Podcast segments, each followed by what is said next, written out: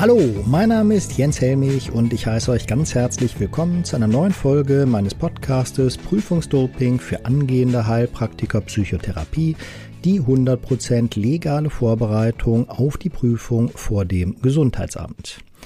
In der heutigen Podcast-Folge äh, bin ich mal einen anderen Weg gegangen und äh, habe ein Interview für euch geführt oder ein Gespräch geführt, sagen wir mal, mit einem Bekannten von mir, Andreas Schreiber, Dr. Andreas Schreiber aus äh, Freiburg.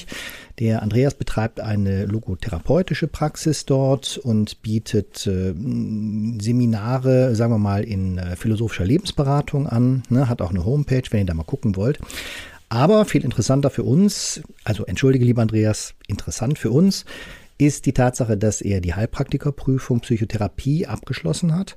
Und äh, ich dachte, da ja nun die Prüfungstermine für die schriftliche Prüfung näher rücken, ne, wir sind Anfang März, Mitte März üblicherweise finden die statt, ähm, dachte ich, dass wir in einem etwas längeren Gespräch diesmal, das senden wir dann auch in zwei Teilen, heute den ersten Teil und dann gibt es noch einen zweiten Teil, dass wir uns da mal so über Schwierigkeiten in der schriftlichen Prüfung unterhalten, die wir so erlebt haben.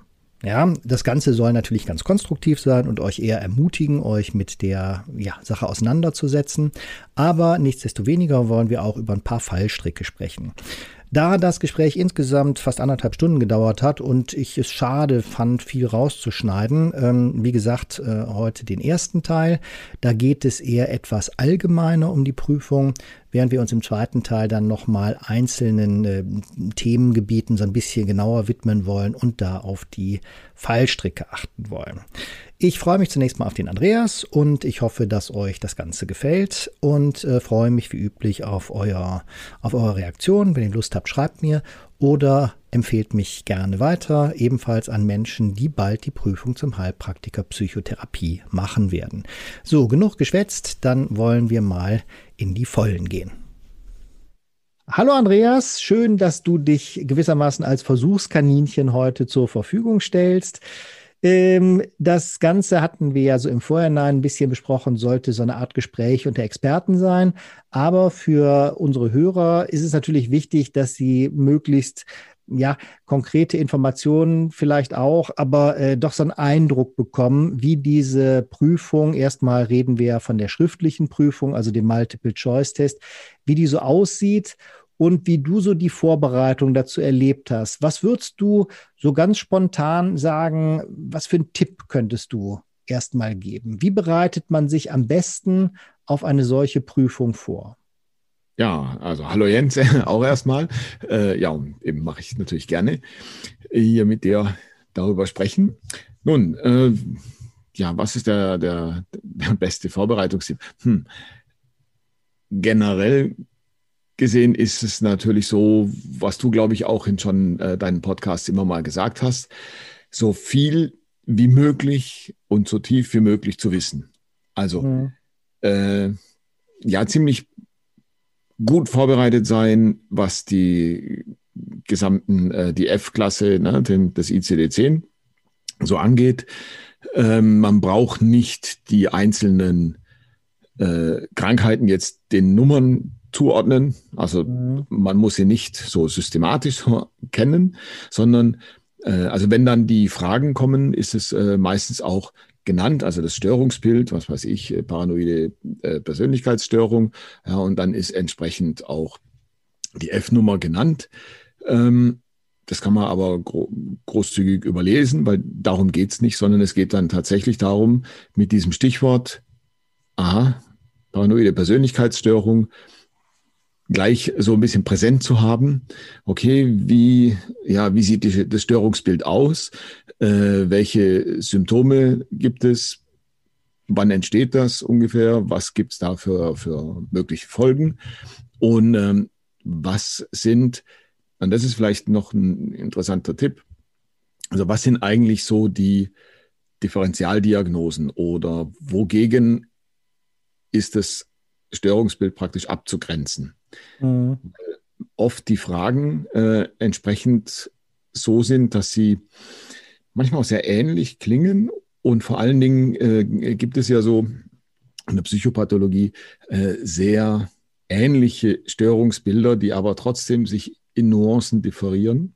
Mhm. Und da wird manchmal ja, mit drei, vier, fünf äh, meistens, ne, solchen Sätzen, solchen, also Vorschlägen, was ist jetzt richtig, was gehört dazu oder eben, was ist praktisch auszuschließen, ähm, wird damit gerne operiert. Ja, das ist schön, dass du das sagst. Die, der, der Teufel liegt tatsächlich im Detail, im sprachlichen Detail. Also ich stimme dir zu.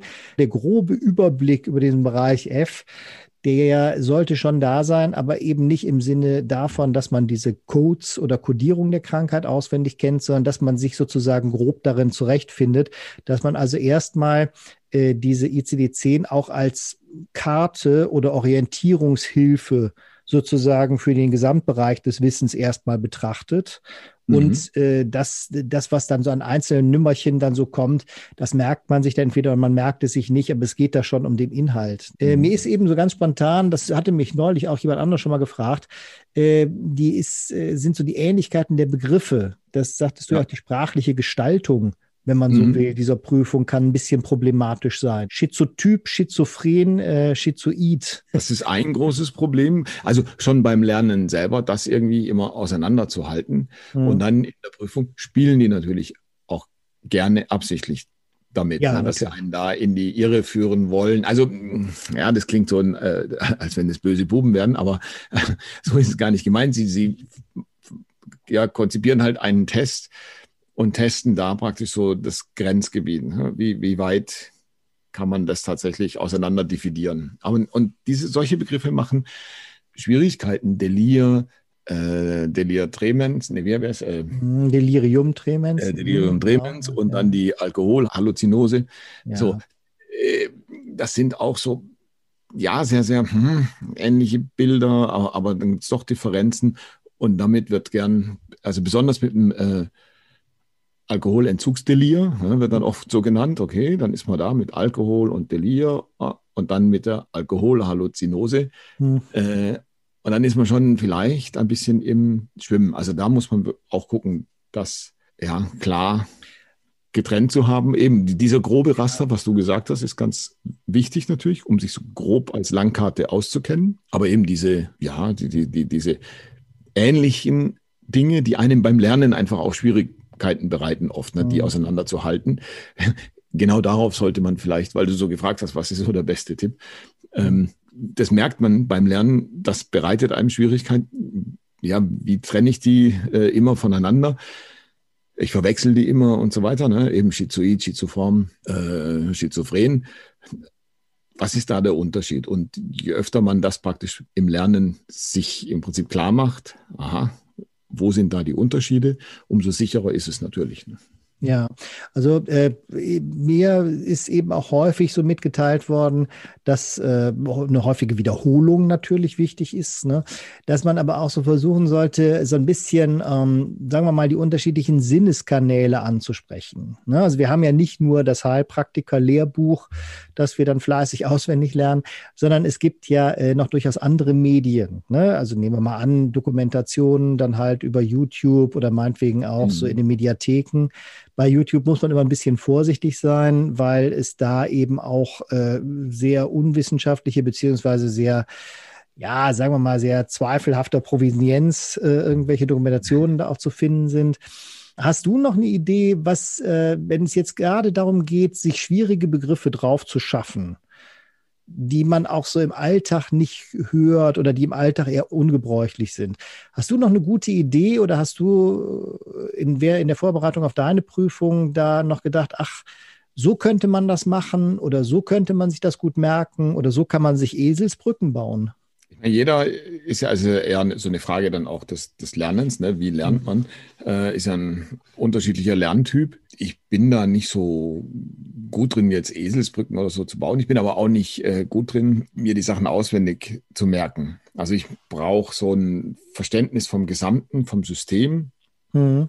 Da dann, also ich tue mir tatsächlich schwer, solche kleinen Details, Mini-Details, was weiß ich, ob es jetzt äh, Myosis oder Midriasis ist, also ob jetzt äh, Pupillenerweiterung oder Pupillenverengung bei entweder äh, beim Konsum oder bei, beim Entzug. Also solche Dinge werden abgefragt. Es ist tatsächlich so, was weiß ich, weiß, äh, was gibt es beim Opiumentzug? Und dann werden halt verschiedene Dinge vorgestellt und da muss man wissen, und das muss man halt detailliert wissen, ist es jetzt tatsächlich Pupillenerweiterung beim Entzug oder ist es die Pupillenerweiterung beim äh, Konsum? Hm, ja. Da gibt es tatsächlich, und ich glaube, gerade bei den Opiaten ist es genau schwierig, wenn ich mich recht erinnere.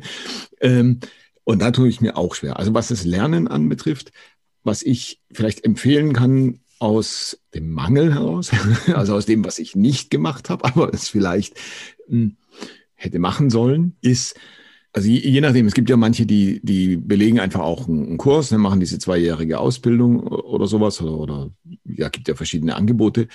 Ähm, da hat man natürlich einen großen Vorteil, dass es über zwei Jahre geht, dass es angeleitet wird von äh, Dozenten. Mhm. Und wenn man das Glück hat und hat gute Dozenten, dann können die das, was man sonst mühsam liest, einem sehr gut auch verbildlichen darstellen und nutzen auch verschiedene Medien. Was ansonsten sehr hilft, wäre Lerngruppen bilden. Ja, auf jeden Fall. Und tatsächlich in diesen Gruppen sich immer wieder vielleicht selbst zu unterrichten. Wenn ich mich recht erinnere, du hattest mal einen Podcast über Lernen durch Lehren. Ja, und das ist tatsächlich auch meine äh, eigene Erfahrung, auch als Lehrer oder wenn ich so unterrichte. Da lerne ich am meisten. Hm. Also das ja. würde ich auch unterstreichen, ja das heißt, wir könnten jetzt also auch für diejenigen, die jetzt in, in, in, im Laufe der nächsten zwei oder drei Wochen äh, dann zu ihrer schriftlichen Prüfung antreten, also Ihnen noch mal ganz dringend auf den Weg mitgeben, Lerngruppen, auch auf den letzten Rücker kann das durchaus noch was bringen. Ne? Mhm. Und da diese gegenseitige Unterweisung, das gegenseitige Vorstellen, das wäre ja Lernen durch Lehren genau. und darüber dann eben auch in Gespräch zu kommen. Genau. Oder halt das klassische äh, Abfragen, was man auch machen kann. Ohne, eben, du hast schon angesprochen, die Prüfung, glaube ich, ist jetzt auch bald. Ne? Ja. Und äh, naja, wenn man jetzt so sozusagen erst anfängt, auf die Prüfung zu lernen, ist sowieso ein bisschen zu spät. Ist ein bisschen spät, ja.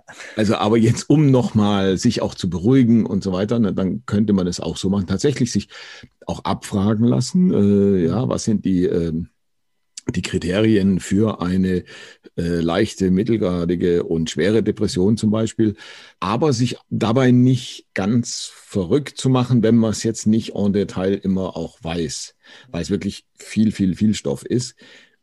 Aber immerhin kriegt man ein Gefühl dafür, okay, da bin ich sicher, da, okay, da schwanke ich noch, dann kann ich vielleicht hoffen auf äh, eine gute Kombination von den Fragen und damit kann man auch einiges ausgleichen, also durch logisches Überlegen. Äh, ja. Äh, beide Prüfen findet man oftmals einfach auch dann die richtige Lösung. kann man ja. Ja. Ja, aber es, diese Aussagenkombinationen, ne, die sind ganz, ganz dankbar da dafür. Mhm. Ähm, das Lehren, eben Lernen durch Lehren, äh, indem man das den anderen einfach vorstellt. Und ja, es hängt dann von ab, was für ein Typ man ist. Also ich kann es nicht, aber äh, viele habe ich schon kennengelernt, die malen immer gerne so, also visualisieren sich. Visualisieren, ja. Äh, mhm. Genau diese Inhalte, indem sie selber irgendwie Bilder dazu malen. Und mhm. das ist eine, eine, tolle Sache, wenn man das äh, kann. Und dann bleibt es, glaube ich, schon ja. ja nachhaltig im also Kopf. Ist, ist eine Typfrage dann auch, ne? Wie du sagtest, so der Lerntyp, das muss man. Ich meine, klar, du hast natürlich vollkommen recht, zwei Wochen vor der Prüfung jetzt herauszufinden, welcher Lerntyp man ist, ist vielleicht wirklich ein bisschen spät. Aber wir wollen ja auch Mut machen und jetzt äh, mhm. tatsächlich ein bisschen konstruktiv sein. Ich glaube, ich würde ähm, beisteuern wollen, dass man so ein bisschen den, sagen wir mal, den Sinn und Zweck dieser Prüfung immer im Hinterkopf behalten sollte. Und ich glaube, dass dieser Sinn und Zweck, wenn man sich den klar macht, dass der einem auch bei manchen schwierigen Fragen auch äh, sozusagen unterstützend zur Seite stehen kann. Das Gesundheitsamt möchte von den Prüflingen gar nicht so sehr wissen, was sie wissen, sondern was sie nicht dürfen. Das heißt, die ganzen Fragen zielen auf die eine oder andere Art und Weise immer in diese Richtung, darfst du dich als Heilpraktiker damit beschäftigen? Musst du davon die Finger lassen? Was, in welchem Bereich darfst du tätig sein? Das ist immer so ein Grundtenor, der da so mitschwingt. Das heißt, wir hatten, äh, worüber hatten wir uns eben unterhalten? Über die schöne Frage nach Selbsthilfegruppen. Ne? Wo hattest du mhm. das, äh, wo ja. hast du das Beispiel erst der Prüfung von 2003, mhm, äh, genau. wo, wo wir uns tatsächlich zunächst mal gar nicht einig waren, was sind da eigentlich die richtigen Antworten auf diese Frage. Aber wenn man sich sozusagen überlegt, wovor könnte diese Frage eine Warnung sein? Ja, oder beziehungsweise mhm. inwiefern könnte diese, dient diese Frage dazu, äh, etwas abzufragen, was den Heilpraktiker zumindest mittelbar betrifft, ist es äh, vielleicht ganz hilfreich. Ich lese die Frage mal vielleicht vor ja, genau, und wir gehen nochmal die Antworten durch. Genau, wir können es auch sagen, das ist äh, praktisch aus der Heilpraktikerprüfung 2003, Oktober 2003. Oktober 2003, äh, genau. Ne? Man kann sich die auch im Internet nochmal ansehen. Genau, ich habe es auch aus dem Internet so ein bisschen raus und da ja, war ich falsch gelegen? Mhm. Ich lese mal die Frage vor und dann kommen wir darüber mal kurz ins Gespräch. Das könnte vielleicht auch ganz sinnvoll sein für unsere Hörerinnen und Hörer, dass ähm, man sozusagen an dem Gedankengang teilnimmt. Also es handelt sich dabei um die Frage Nummer 16, eine Mehrfachwahlausgabe aus dem Jahre 2003, Oktober 2003 war das. Die Frage lautet, ein 50-jähriger Karzinompatient tritt in eine Selbsthilfegruppe ein um seine Erkrankung dort besser zu bewältigen, als es allein innerhalb seiner Familie möglich ist. Welche der folgenden Ziele können üblicherweise in der Selbsthilfegruppe erreicht werden? Wählen Sie drei Antworten. Da habe ich mich eben schon drüber verwundert gezeigt, weil tatsächlich waren früher waren die Mehrfachaufgaben, äh, das konnten auch drei zu, an, anzukreuzende, anzuwählende Antworten sein. Heute sind es üblicherweise nur noch zwei, aber da sollten es eben drei sein. Mhm. Die Antwortmöglichkeiten sind A, Betreuung durch psychotherapeutisch geschulte Experten, B, das Erlangen von Informationen zur Erkrankung und zur Therapie, C, eine rasche Heilung durch Anwendung alternativer Heilverfahren, D, die Überwindung sozialer Isolation und E, Unternehmungen mit Menschen in der gleichen Situation fünf Antwortmöglichkeiten. Drei Antworten sind aus der Perspektive des Gesundheitsamtes die richtigen. Und jetzt mhm. hattest du, äh, Andreas, vielleicht, ähm, was, waren, was war dein Vorschlag? Was hast du, äh, was hast du sozusagen als falsch gekennzeichnet zunächst? Genau. Also äh, ganz kurz, also eins, äh, eine Antwort ist meistens immer sehr also wenn man sich so ein bisschen auskennt, sollte man ja, bevor man in die Prüfung geht, ne, dann ist äh, eine Antwort meistens immer sehr einfach erkenntlich falsch, eine oder zwei. Ne? Das hängt von ab, wie die Aufgaben gestellt sind. Mhm. Und äh, hier wäre es Nummer C. Mhm. Rasche Heilung durch Anwendung alternative Heilverfahren ist natürlich einfach ganz klar schon falsch. Also es, es passt nichts hier in der Selbsthilfegruppe. Da gibt es jetzt keine Anwendung alternativer Heilverfahren. Ja. Also die fällt schon mal aus. Und dann habe ich sozusagen angekreuzt als mein, mein falsches Ankreuzen sozusagen war dann Nummer A, die Betreuung durch psychotherapeutisch geschulte Experten. Und ich habe nicht angekreuzt dann Nummer E, Unternehmungen mit Menschen in der gleichen Situation. Mhm. Ich kann es vielleicht kurz äh, erläutern, also was mein Gedankengang war dabei. Mhm. Und da sieht man mal, also hm, man soll vielleicht nicht zu viel denken, aber auch nicht zu wenig. so diese Balance. Also für mich war ähm, D, Überwindung sozialer Isolation ist klar, das, das ist eindeutig richtig. Mit äh, mhm. Krebserkrankungen ne, ähm, zieht man sich zurück und so weiter und das soll verhindert werden, ist klar.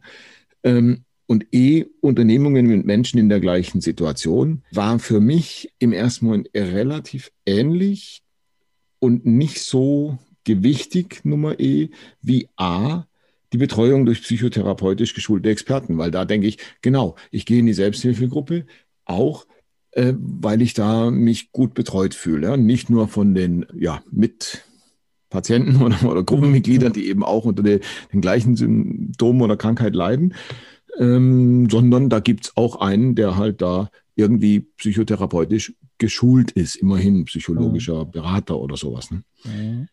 Hm, das war mein, und da war ich wohl falsch gelegen. Ja, Jens, du hast ja. es gleich richtig. Ja, äh, ich, auch ich musste einen Moment überlegen, aber vielleicht, wir sollten noch mal kurz darauf hinweisen, äh, über die Antwortmöglichkeit B, das Erlangen von Informationen also, zur Erkrankung und zur Therapie, darüber waren wir uns sofort einig. Das ist genau. ähnlich klar wie Nummer D, Überwindung sozialer Isolation. Ne? Genau, das stimmt. Genau, ne? Und hier ist es tatsächlich so, der Teufel liegt hier wirklich im Detail, muss man sagen. Und deswegen ist die Frage auch äh, nicht ganz nett, muss man sagen. Ne? Das soll niemandem Angst machen, aber man muss sich eben auch realistisch vorbereiten. Tatsächlich ist es so, ähm, die, äh, die Betreuung durch psychotherapeutisch geschulte Experten ist etwas, was man sich zwar von jeder Selbsthilfegruppe wünschen würde, und man auch vermutlich zunächst mal davon ausgeht, dass das eine Selbstverständlichkeit ist. Das ist es aber nicht. Es liegt ein bisschen auch im äh, Wort Selbsthilfe. Tatsächlich ist es die Hilfe von Betroffenen für Betroffene. Mhm. Das heißt nicht, dass die ehemals Betroffenen, also beispielsweise Krebspatienten, ne, dürfte es ja hier auch gewesen sein, mhm. Mhm. Äh, sich nicht psychotherapeutisch oder therapeutisch geschult haben. Ja, das, das, das ist gut möglich. Ne?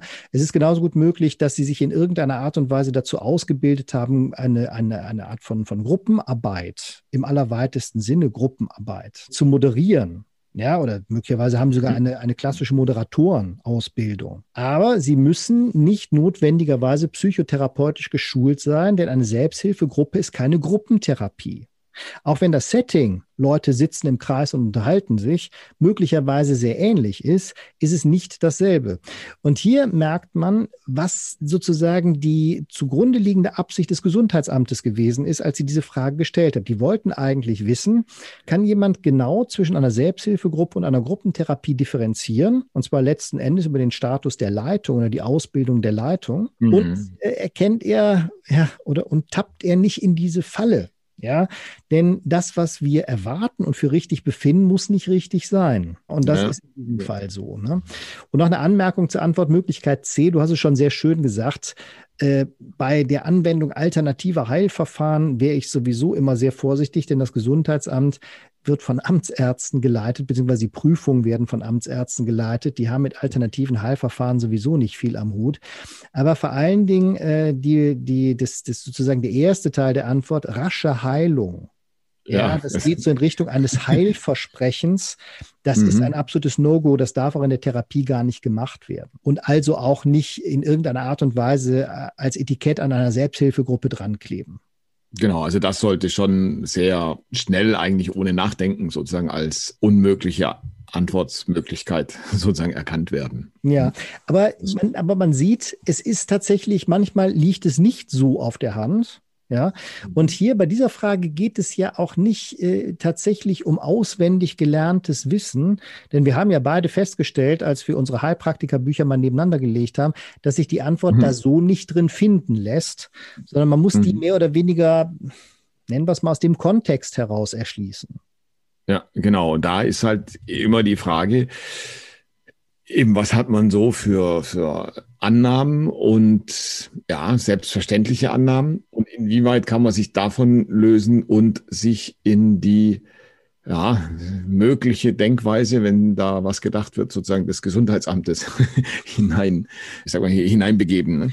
Und äh, ja, das ist mir offensichtlich nicht gelungen. Ich bin tatsächlich mehr von einer professionellen, geleiteten äh, Selbsthilfegruppe da äh, ja. ausgegangen. Auch muss ich sagen, da in diesem Falle dann auch äh, mangels Erfahrung, weil man jetzt auch wenig so damit zu tun hat und tatsächlich das in den Büchern auch eigentlich nie so richtig ausgebreitet wird. Also mhm. da hilft manchmal, okay, je nach Ah, je nach Lehrer, den man dann hat, ne, oder je nach Dozent, dann praktisch so ein, so ein Kurs natürlich. Wenn man Glück hat, eben, dann kriegt man das so nebenbei ein bisschen gesagt. Ja, ne, also in einem guten Kurs äh, Aber, ja, genau. würde das vielleicht, ja. Also das heißt, wir können zum Abschluss äh, eigentlich sagen, was wir noch mitgeben können oder was wir vielleicht oder was wir euch für die letzten zwei Wochen auf den Weg mitgeben wollen, wäre lernt auf der einen Seite, aber mhm. denkt vor allen Dingen mit und mhm. seht, behaltet im Hinterkopf, was will das Gesundheitsamt von mir?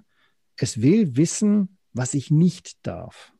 Ja, und ich glaube, wenn man das ein bisschen internalisiert, ja, wenn man das so ein bisschen äh, äh, sich zu eigen macht, dann äh, sollte man vielleicht auch tatsächlich diesen kritischen Blick dann halt äh, entwickeln können, auch noch in relativ kurzer Zeit jetzt, äh, der einem auf jeden Fall durch die Prüfung helfen kann. Genau, ja, also guter Tipp. Und natürlich, denke ich, was hilft, ist halt viele, viele Prüfungsbögen, genau, die irgendwie im Netz kursieren oder auch in, in vielen Büchern zusammengefasst sind. Die im Netz haben den Vorteil, dass es halt äh, originale Prüfungen waren. Mhm. Und dann sieht man auch, ja, es ist mal, wird mehr zu Verhaltenstherapie gefragt, beim nächsten Mal ist dann mehr mit diesen äh, Entspannungsmethoden und wann die angewandt werden dürfen oder nicht, oder eben besonders, wann sie nicht angewandt werden dürften, ähm, oder wofür die helfen und so weiter. Dann äh, beim nächsten Mal, da ist wieder vielleicht ein Schwerpunkt auf Freud und die Psychoanalyse, was zu erwarten ist. Ähm, das sei vielleicht noch zum Abschluss auch vorausgeschickt. Wäre, ich vermute so etwas, ne, das ist gut möglich, ähm, paar mehr Fragen zur äh, systemischen Familientherapie, weil das jetzt ja. gerade aktuell neu als äh, Kassenverfahren auch, ähm, also als Verfahren äh, kassenärztlich da. Ja, äh, als wissenschaftlich anerkanntes Regelverfahren. Mhm. Genau. Und könnte sein, dass sie da jetzt, wenn nicht jetzt im März, dann würde ich sagen, vielleicht spätestens äh, im Oktober, dass da auf jeden Fall mehr Fragen auch in diese Richtung kommen. Genau, das ist ein guter Tipp nochmal ganz zum Schluss. Das würde ich so ähnlich sehen. Also informiert euch da nochmal ein bisschen, stellt euch schön breit auf. Ihr findet heute in den, in den Mediatheken, gerade der, ich mache jetzt mal ein bisschen Reklame, Dreisat und Arte sind da gute Quellen für wirklich sehr, sehr gute Dokumentation. Äh, und äh, vielleicht ist das sogar die bessere Quelle als jetzt YouTube, wo man wirklich nicht immer weiß, woran man so kommt. Ne? Ja, bei YouTube, also ganz kurz bei YouTube gibt es schon ein paar gute. Also ich hatte äh, zum Beispiel für die äh, Psychopharmaka habe ich einen Professor Gerhard Gründer, der war, glaube ich, in mhm. Aachen. Ich weiß gar nicht, wo er dann hingewechselt ist, aber der hat seine ähm, Vorlesungen äh, weitestgehend hat er irgendwann mal angefangen, so vor ein paar Jahren das aufzuzeichnen. Also das ist auch dann technisch noch ein bisschen dilettantischer sozusagen, aber es wurde immer, immer besser. Und das sind natürlich praktisch, ja, universitäre Vorlesungen für Medizinstudenten im Fach äh, Psychopharmaka. Das ist natürlich hochwissenschaftlich und valide. Also da gibt es schon gute Sachen. Ja, super, danke. Dann, äh, dann das, äh, dass der ist, also der Mann ist mir vom Namen her bekannt irgendwie, aber dass es die gibt, das wusste ich nicht. Ich wollte auch jetzt kein YouTube-Bashing oder sowas betreiben, um Gottes Willen. Ne? Äh, ja. Lieber Andreas, vielen herzlichen Dank. Ja. Auch, Gerne. dass du dich, äh, dass du dich zur Verfügung gestellt hast, sozusagen. Und äh, wenn ihr Lust habt, äh, wir würden in der nächsten Woche nochmal sozusagen, äh, nochmal in ähnlicher Form nochmal an euch herantreten. Und dann äh, wollen wir über so ein paar ganz konkrete, etwas schwierige Themenbereiche vielleicht der schriftlichen Prüfung nochmal sprechen. Und dann drücken wir euch ganz, ganz doll die Daumen, auch bei euren weiteren Vorbereitungen. Und wenn ihr Lust habt, schaltet nächste Woche nochmal rein. Und ich danke euch fürs Zuhören. Bis dahin, euer Jens und euer Andreas.